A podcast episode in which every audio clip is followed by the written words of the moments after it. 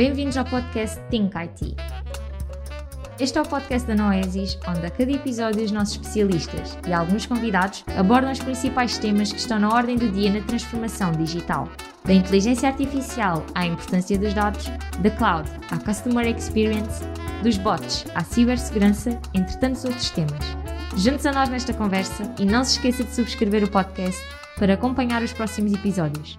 Let's Think IT em 3, 2, 1. Olá a todos, bem-vindos uh, ao primeiro Talking with Típico. Uh, meu nome é Pedro Caria e sou Sales Director na Noesis. Vou ser o moderador desta live talk sobre Responsive Application Mesh. Comigo tenho o Manuel Gonçalves, Sales Director da Típico, e o Nelson Pereira, CTO da Noesis. Olá, Manuel, bem-vindo mais uma vez. Um, e lanço aqui a primeira questão. Um, na perspectiva da Típico, afinal, o que é, que é o Responsive Application Mesh? Olá, Pedro. Olá, Nelson. Uh, olha, o digital business e a transformação digital uh, têm exigido cada vez mais das organizações, das aplicações, dos recursos e da capacidade de entrega das mesmas. Uh, por sua vez, a competitividade e a evolução tecnológica já não permitem que as empresas se mantenham num estado de pousio ou de estagnação. isso provoca, de forma evolutiva, uma deterioração e uma falência técnica, das organizações. Uh, portanto, eu diria que uh, as organizações, uh, e naturalmente o seu mundo aplicacional, têm que responder cada vez mais rapidamente às necessidades do negócio, têm que entregar mais funcionalidades, têm que proporcionar novas experiências, permitir uma maior agilidade, conseguir criar novas formas de fazer negócios e garantir inteligência em tempo, para que se possam tomar boas decisões Uh, e como sabemos, os momentos são cada vez mais menores, ou são cada vez mais fugazes. Infelizmente, a capacidade das organizações, uh, de alguma maneira, está a ser prejudicada pelo portfólio aplicacional. Não quero com isto dizer que as aplicações são más, não, não é nada disso. Uh, mas o que acontece é que as arquiteturas fazem com que muitas vezes as aplicações estejam em um sistema considerado monolítico e isso induz a muito pouca flexibilidade e também estão a ser sobrecarregadíssimas por débitos técnicos. Né? E, portanto, existe muita procura e exigência uh, de, dessas mesmas aplicações. Mais alarmante é que as organizações precisam dessas aplicações para hoje, mas vão precisar também para o dia da manhã. Portanto, para viabilizar o negócio digital ou a transformação digital, temos que perceber como é que podemos capacitar essas mesmas aplicações e como conseguir que elas uh, consigam fazer mais e mais rapidamente. E por isso temos que olhar para as arquiteturas. Uh, e respondendo agora à tua pergunta, uh, o que é que é o Typical Responsive Application Mesh?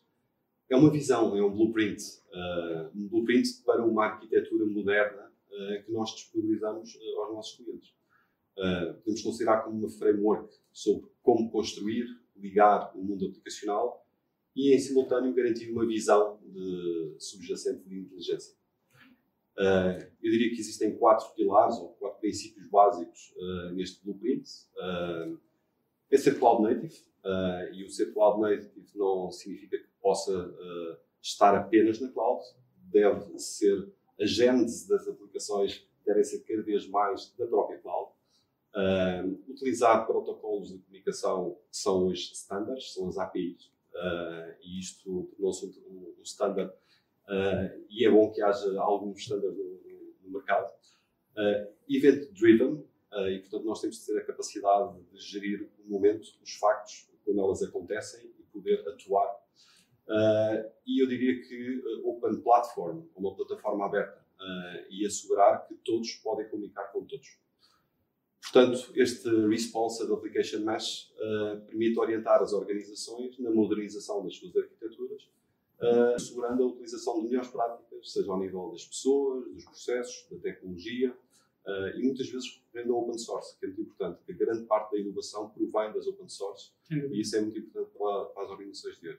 Portanto, eu, para concluir, uh, o Responsive Application Mesh é como um guia, um manual de instruções para os arquitetos e para os líderes das tecnologias de informação das nossas organizações. Muito obrigado. Nelson, olá, mais uma vez. Uh, aqui o Manuel explicou-nos também o que é que é uma arquitetura moderna. e, mas numa perspectiva, numa visão mais de, de cliente e das organizações, na tua opinião, o que é que uma organização tem que fazer para dar os primeiros passos neste caminho, ter uma arquitetura moderna e ágil para conseguir responder aos desafios do presente, mas também uh, futuros? Viva! Aproveito primeiro para dizer viva ao Manel, viva Pedro, um, ehm, e aproveitando aqui e estando em linha também com aquilo que foi dito uh, pelo Manel, as organizações e a Noesis, uh, onde tem estado, com as várias empresas onde trabalha e acompanha, vê que de facto as empresas estão no bom caminho. Uh, o bom caminho de cada uma delas uh, é diferente, de uma para uma. Uh, todos eles têm algumas modalidades, digamos assim, alguns serviços internos que estão em diferentes estágios de maturidade e, portanto, é difícil traçar um quadro global a todas elas. Mas, de uma forma global, eh, eu diria e menciono que eh, uma arquitetura saudável e como o Manel bem disse, eh, que não esteja só a olhar para o momento, mas esteja a olhar também para o futuro, necessita de ter alguns pilares garantidos e que esses lhes vão dar tanto estabilidade como rapidez no futuro para responder às necessidades do seu negócio. Porque não esqueçamos tudo isto que estamos aqui a falar, essencialmente os ITs, eh, pressupõe eh, um grande serviço que é atender ao seu negócio, eh, porque senão pouco ou nada serve, portanto acabam por ser teorias. Eu diria que estes pilares, eu penso que são poucos, mas complexos e, em alguns casos difíceis de, de atingir em pouco tempo, mas que é para aí que todas as organizações se orientam, têm que ter atenção em toda a tecnologia que vão escolher agora e para o futuro, eh, possa ser adaptada às metodologias Agile. Nos últimos anos temos vindo a assistir eh, que todos falam em metodologia Agile, todos estão eh, a aplicar a metodologia Agile, mas muitas das vezes as organizações dizem, escrevem, mas não conseguem fazer, porque sem a tecnologia correta é muito difícil tornar isso uma realidade. E vou dar exemplos. já se falou aqui em sistemas monolíticos, sistemas, e o que é que isso são? Muito superficialmente, são são sistemas que se compõem de várias funcionalidades. Têm toda a funcionalidade e operações no mesmo sistema. Uh, normalmente não são sistemas abertos e, portanto, muito difíceis de comunicar com, com outros sistemas. E isso, quando é necessário alterar ou fazer um novo processo de negócio em que passe por esse sistema, torna-se bastante difícil e moroso. Por outro lado, toda a tecnologia escolhida uh, tem que também necessariamente de ter a visão que uh, a cloud é o presente e vai ser o futuro. É a única forma de muitas das vezes se adaptar às necessidades de negócio, em expandir-se em determinada época e comprimir e ter menores gastos e menores uh, custos constantes noutras alturas. E, portanto, toda esta tecnologia tem que ser cloud-oriented, se posso assim dizer. Uh, e como sabemos, há muitos sistemas ainda hoje presentes no core de cada uma das empresas que não o são. Portanto, este é um objetivo claro que todas as organizações têm que passar. Depois, todos os seus desenvolvimentos que, que, que se fazem têm que orientar-se uh, hoje em dia aos equipamentos que todos usam. Uh, estamos a falar de, antigamente, preocuparem-se apenas em dar nos seus PCs, portáteis, etc. Hoje em dia, claramente tem que se adaptar aos smartphones, aos telemóveis de cada um, a ter as mesmas funcionalidades que, que antes tinham e que vão ter, mas sempre disponíveis na, nos telefones móveis, uh, ter orientação ao touch, seja pelos telemóveis, seja por tablet, seja pelo que aí vem, uh, ter componentes visuais e de facilidade de uso, sonoras, etc., sempre em conta, uh, e também agora não esquecer que temos os IoTs, eh, que é eh, a grande buzzword dos últimos anos, mas que agora, com o 5G à porta, vamos passar de buzzword para uma aplicação imensa em todo o país, em todo o mundo. E o que é, é utilizar dados de fontes que antes era muito difícil ter e que agora vamos ter. E, portanto, essas fontes, ainda por cima, são milhões e milhões e vamos ter grandes necessidades de estruturar toda esta informação. Também a arquitetura tem que ser orientada a, a serviços. tudo o que é chamadas, necessidades de cada uma das aplicações será sempre muito mais fácil com uma arquitetura orientada a serviços. Uh, estes serviços e as aplicações têm que ser abertas, como eu já disse, e, portanto, ter a componente das APIs uh, e geri-las uh, e ser orientada a eventos. Portanto, tudo o que acontece entre sistemas são eventos e esses eventos têm que ser, ser também geridos. aí a tecnologia de tipo que tem ajudado muito nos últimos anos as empresas e para onde estamos e continua a ajudar, que é gerir tudo isto. é, é fácil falar, nestes pilares que agora acabei de dizer, eh, mas depois a implementação requer algum tempo e ainda pior a manutenção e a gestão. Portanto, não é só virtudes, como sabemos, nada eh, na vida só traz virtudes. Este é um, um, um desafio acrescido que as organizações terão que vencer, que é gerir tudo isto uh, e com isto acelerar o quê? Uh, acelerar a produtização daquilo que o, que o o negócio de cada uma das empresas precisa. Portanto, quando olhamos, antigamente olhávamos e, e, e ouvia-se muito na gestão de projetos e na visão de projetos, hoje em dia o que eu aconselho vivamente é sempre a visão de produto. Um produto, uh, o que é que diferencia isso de uma equipa que trabalha ou num projeto ou num produto? Aquilo que eu distingo mais facilmente é que todos os que estão envolvidos uh, num produto sabem para que é que é necessário, qual vai ser o fim desse produto uh, e porque é que é tão importante. Numa visão de projeto, algumas pessoas saberiam, claro, mas muitas delas não. Eram parte de uma componente que, ok, tem de estar pronta no dia X, mas nem sabia muito bem porquê. Portanto, acho que a valorização uh, de, de, de, olharmos para um produto é boa tanto para a parte componente humana uh, como também tecnológica, porque a tecnológica terá que sempre se orientar a objetivos bem claros, que é ter esse produto com qualidade e na, e na altura certa. Muito obrigado, Nelson. Bem, já falámos uh, mais a fundo do que é, que é o Responsive Application Mesh. Já percebemos também o que é que as organizações têm que fazer para conseguirem adotarem estas arquiteturas mais ágeis e modernas. Um, recordo que uh, no nosso webinar Integration as a Service, um, que vai ocorrer no dia, no dia 29, vamos ainda detalhar mais a fundo todas, todas esta, estas temáticas. Um, e, e, aproveito para colocar mais uma questão então, ao Manuel. Um, Manel, um, que mudanças efetivas uh, pode tipo Responsive Application Mesh um, provocar na, na atividade de, das organizações?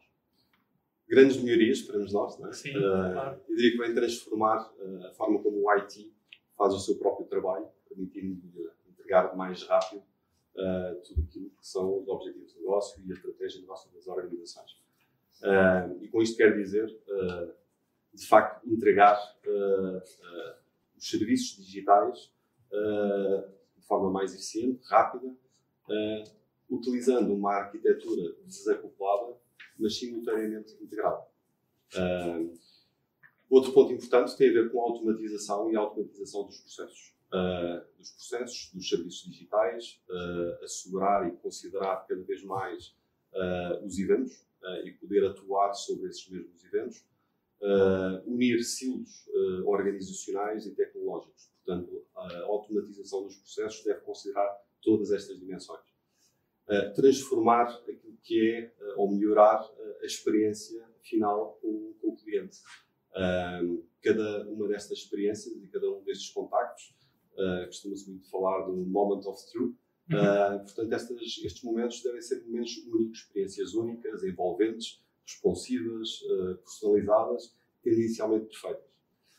Uh, a clarividência também é um fator uh, cada vez mais importante e que esta abordagem do Responsible Application Mesh traduz na realidade.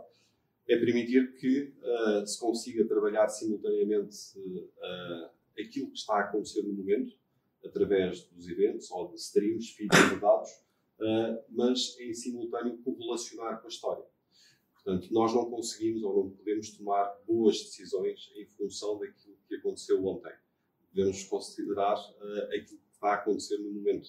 Uh, e, portanto, tu fazes uma pergunta e eu respondo. Não vou responder com base numa pergunta que me fizeste ontem. Uh, e é esta capacidade que hoje existe que as organizações deverão cada vez mais utilizar nas, dentro dos seus ecossistemas.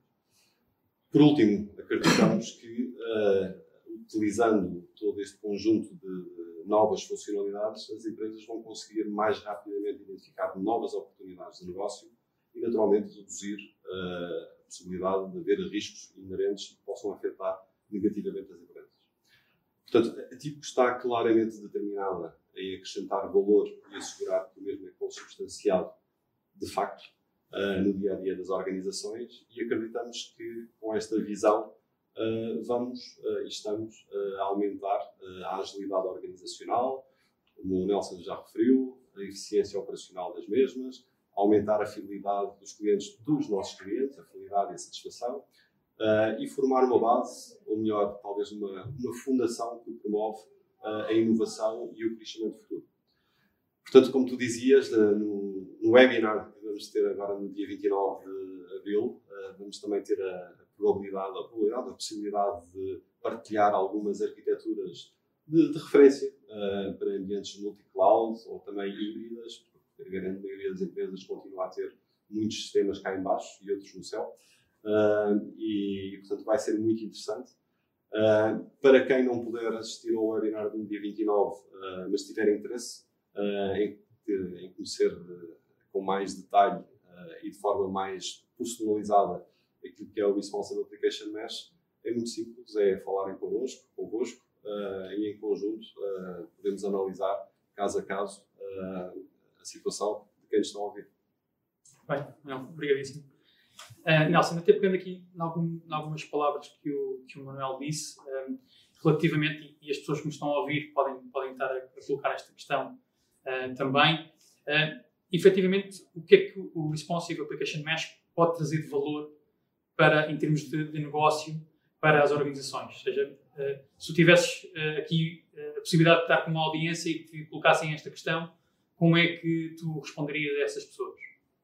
Bem, o que o, o que o negócio de qualquer empresa espera sempre de, de, das TIs é uma resposta rápida, que o seu negócio possa crescer no mundo digital, porque com esta pandemia todos vimos que o mundo digital é um mundo eh, muito importante, que se fazem muitas transações, muitas vendas, uh, portanto há um mundo à volta cada vez mais do digital que, em relação ao passado, em que a concorrência existiu sempre entre empresas e, portanto, aquele que eh, rapidamente apresentava novidades, se calhar se destacava, eh, no mundo digital tornou-se ainda eh, mais agressivo. Portanto, muitas empresas a ter que entrar no mundo digital rapidamente e bem, com qualidade, semelhantes a outras que já, já tinham entra, entrado anteriormente.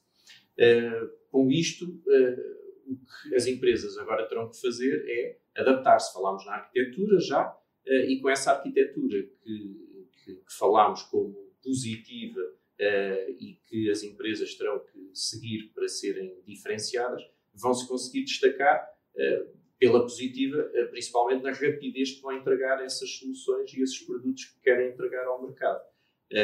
agora, não podemos esquecer que tudo isto tem sempre custos e, e o que nós achamos também com esta arquitetura é que são custos que a longo prazo se tornam adaptados à realidade de cada organização. Como eu disse, e por exemplo, incluindo novamente a cloud, consegue adaptar-se a qualquer momento que a empresa viva. Como, como vimos ainda há bem pouco tempo, há empresas que tiveram uh, que ficar congeladas durante algum tempo e com isso, seguramente, com uma arquitetura destas, as TIs conseguem diminuir o seu peso na organização quando necessitam de arrancar novamente e triplicar o seu esforço, também se conseguem adaptar uh, logo uh, nesse mesmo momento. E, portanto, é uma arquitetura saudável também para o negócio desse ponto de vista. Também num outro que já não, que não é, de uma certa forma, positivo, ou é dizer aquilo que está a passar no setor e que, portanto, é positivo nesse sentido, é que cada vez mais sabemos que há escassez de recursos humanos uh, muito especializados eh, nas tecnologias eh, que se costumava amplamente usar. Portanto, quando nós utilizamos tecnologias local e a TIP tem nas suas plataformas implementado essa filosofia já há muitos anos também, conseguimos rapidamente formar recursos novos, manter em, em, num momento de escassez, manter facilmente toda esta arquitetura que, que aqui já definimos eh, e, portanto, eh, acaba por ser um mal que estamos todos a ser afetados, eh, mas que a tecnologia, mais uma vez, nos vem ajudar. E, portanto, não prejudica, ajuda e mantém a estabilidade de qualquer uma das organizações. Muito bem, então chegamos ao final também desta, desta primeira live talk. Uh, aproveito para agradecer ao Manuel Gonçalves e à TIP uh, pela, pela vossa colaboração e presença. Nelson, obrigadíssimo também por estares aqui uh, hoje. Um, Manel, no teu caso, vamos, vamos voltar a nos encontrar na é. próxima live talk com o tema NDATA. Por isso, agradeço a quem esteve desse lado mais uma vez. Espero que tenham gostado e desejo-vos um ótimo dia e até à próxima. Obrigado. Obrigado.